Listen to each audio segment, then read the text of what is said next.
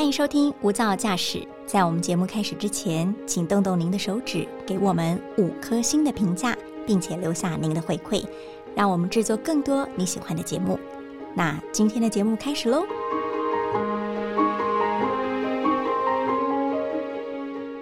您好，欢迎收听大电视、大新闻所直播的 Podcast《无噪驾驶：一百种看世界的眼光》单元。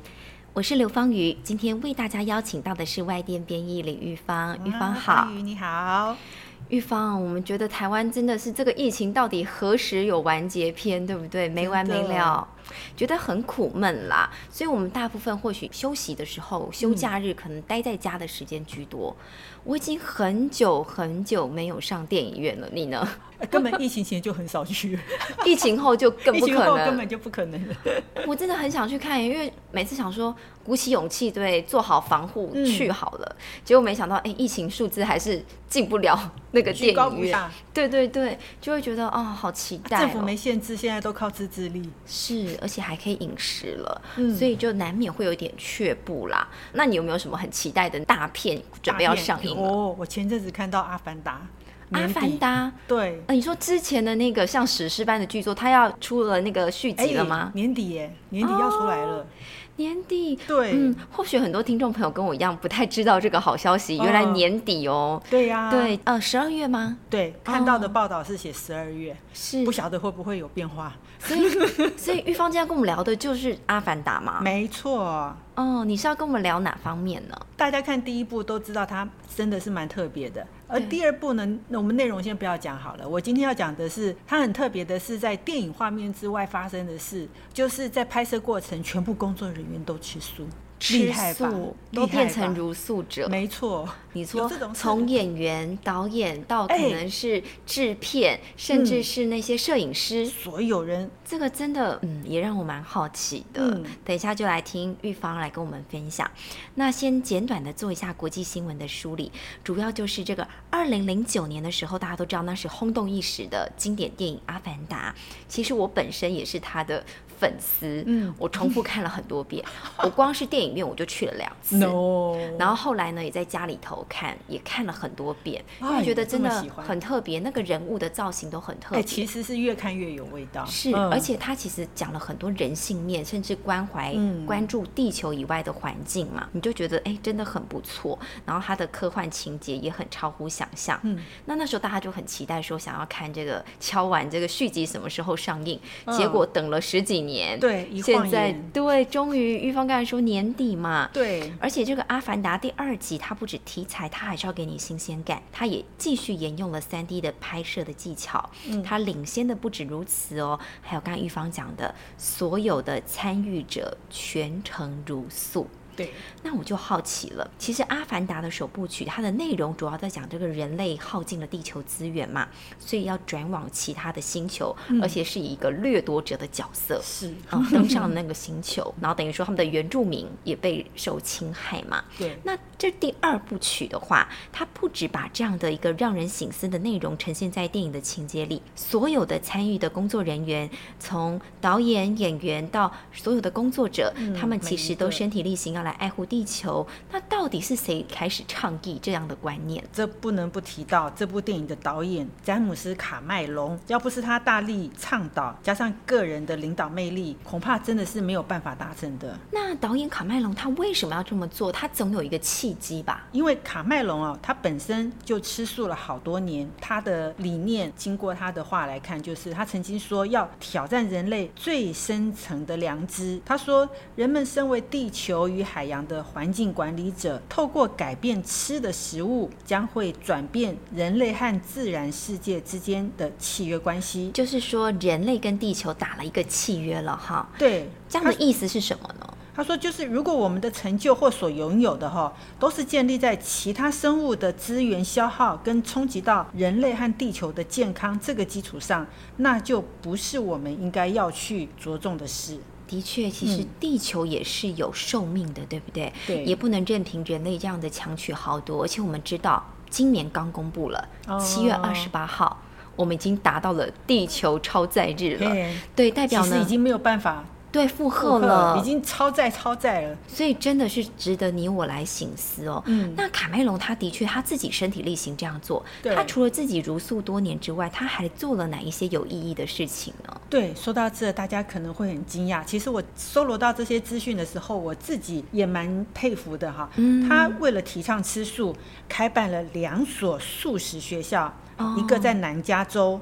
另外一个呢，在旧金山，其实都在他的母国美国嘛。对，南加州的学校呢，是美国第一所发动素食午餐的学校，而加州这一间呢，是前年哈，也就是二零二零年设立的。嗯，那么我们先不讲统计数据哈，卡麦隆的逻辑就很简单，我来引述一下他的话：吃肉不是生存必须，吃素是治疗疾病和地球。最好的答案。哎，这句话真的很经典呢。我觉得他说的非常非常的好，而且是切中要害。嗯，代表说其实吃肉、吃荤食，或许只是满足我们的一时的口腹之欲，其实并不是我们生存的必需品。对，而且原来啊，他早在这么多年前就这么有决心的要来推广素食，而且是希望从教育来扎根，所以他才会创办这个素食的学校嘛。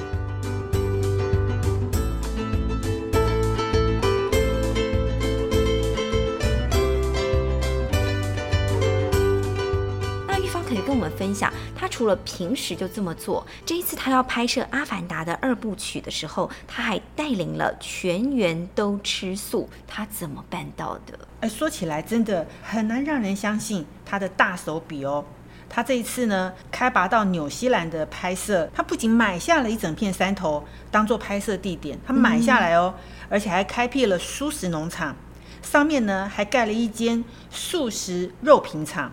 另外呢，又开了一家素食餐厅，哎，真的是砸重金哦，大刀阔斧，对。不对？我可以自己种蔬果，然后我还有素食，可能我还可以自己做 Beyond Meat，对，我还开了一家素食餐厅。你不想吃我公餐的，我你还可以有别的选择。没错，他准备的食物包括全素的披萨、意大利菜、泰国菜、墨西哥菜，各种各样的异国美食。他就是要美食征服大家的胃啊！他不是说哦，我们来吃素就开始强迫大家吃蔬菜，不是。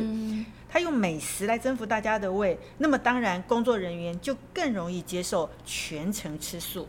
嗯，我相信啦，能够参与卡麦隆的团队来拍这个磅礴的电影的剧作，已经来自于全世界各地的顶尖好手，所以他也很贴心了，准备了无国界料理，对不对？我是墨西哥人，我有墨西哥菜可以吃；对，我是泰国，我是新加坡人，我有在地的这种南洋风的料理可以来自各国的人，你们的胃都不会寂寞的。真的，就是他要用这样子 舒适美味来征服大家的味蕾。我觉得他这样做其实是很成功，不是用强迫的方式。对。那除了如素之外呢？整个片场在拍摄当中还有没有其他爱地球的一些举动？有哎有哎，真的不只是提倡吃素哈，它几乎是全面性的，很多小地方都注重环保。譬如呢，电影的制作设备，好，它都采用环保的竹子啦、瓷砖啦。那么所有的员工呢，也一定要用可重复使用的水瓶啊，就是减少这些一次性的用品。对，而且屋顶上呢也装上太阳能板。他们从身体到环境，全部都落实在生活每个地方。那我们知道说，其实呢，很多人会开始吃素。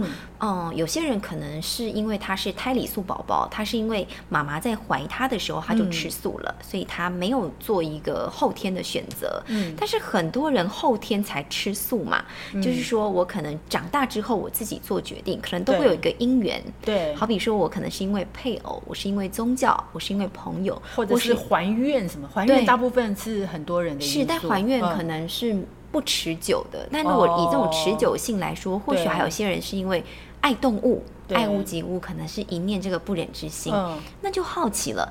卡麦隆导演他自己本身这个吃素的因缘又是什么？这个要说到他太太了。很多人都知道他吃素，可是到底怎么开始的呢？其实呢，是刚刚我们提到的因素之一，就是他太太哦，配偶不是因为他太太吃素，他才吃素，而是他们两个人呢，当初都是肉食主义者。可是他太太早在二零一二年看了一部纪录片，叫做《刀叉下的秘密》。那这一部片子呢，就是探讨美国人为什么会比亚洲人更容易罹患心脏病啦、糖尿病啦。当初是为了想了解健康问题去看，诶，结果看完之后呢，完全颠覆了卡麦隆太太她对健康饮食的了解。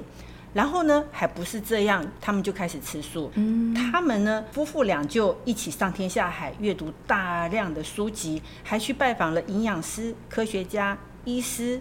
他们去找更深入的真相之后呢？两个人才开始吃素，他们其实真的很有研究的 精神，没错。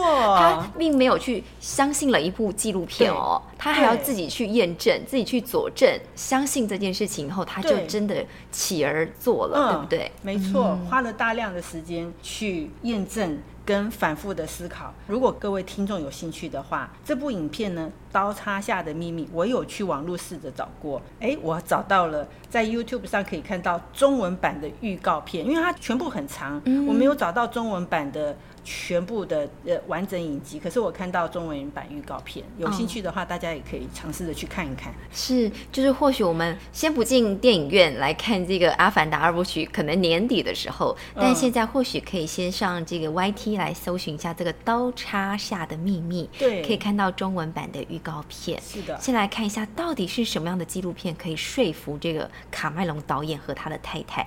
已经开始选择，或许他们会终身如素，对不对？是啊，好奇了吧？嗯，谢谢玉芳今天跟我们讲了这么有趣的话题。原来《阿凡达》二部曲背后，其实呢也如同他的电影一样，也要留下了传奇的一页了。原来一部磅礴的大作背后，其实也能够如此的有意义。真的耶，谢谢方宇，谢谢玉芳今天来跟我们分享，也谢谢听众朋友的加入，我们下次见，拜拜，拜拜。